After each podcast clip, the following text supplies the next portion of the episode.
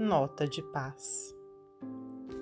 Ouviste oradores inflamados, advogando a causa da paz sobre toneladas de pólvora, e anotaste a presença de supostos vanguardeiros do progresso, solicitando-a sobre montões de ruínas. Esperam-na, fomentando a desordem, e falam dela portando rifles. No plano maior, os poderosos alinham bombas e os fracos acumulam desesperos.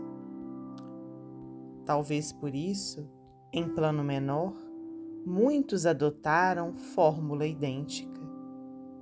Em sociedade, acreditam que a astúcia vale mais que a honestidade e, no campo individual, aceitam o egoísmo à afeição de Senhor. Afirmam-se cultores da harmonia, concorrendo às maratonas da discórdia.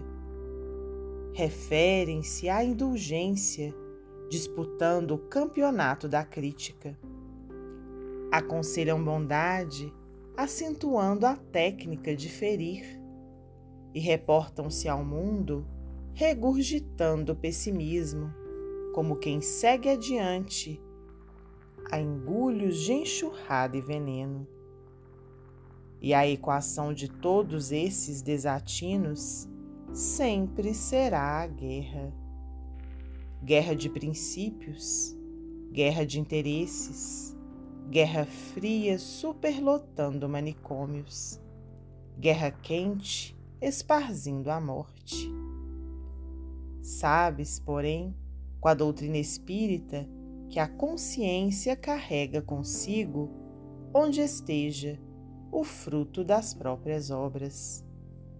Não insensarás, desse modo, o delírio dos que apregoam a concórdia, incentivando o dissídio, a rebelião, a injúria e o desânimo.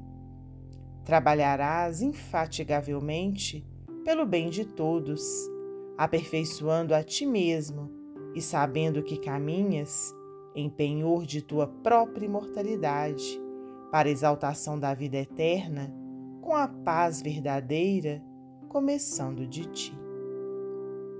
Emmanuel, psicografia de Francisco Cândido Xavier.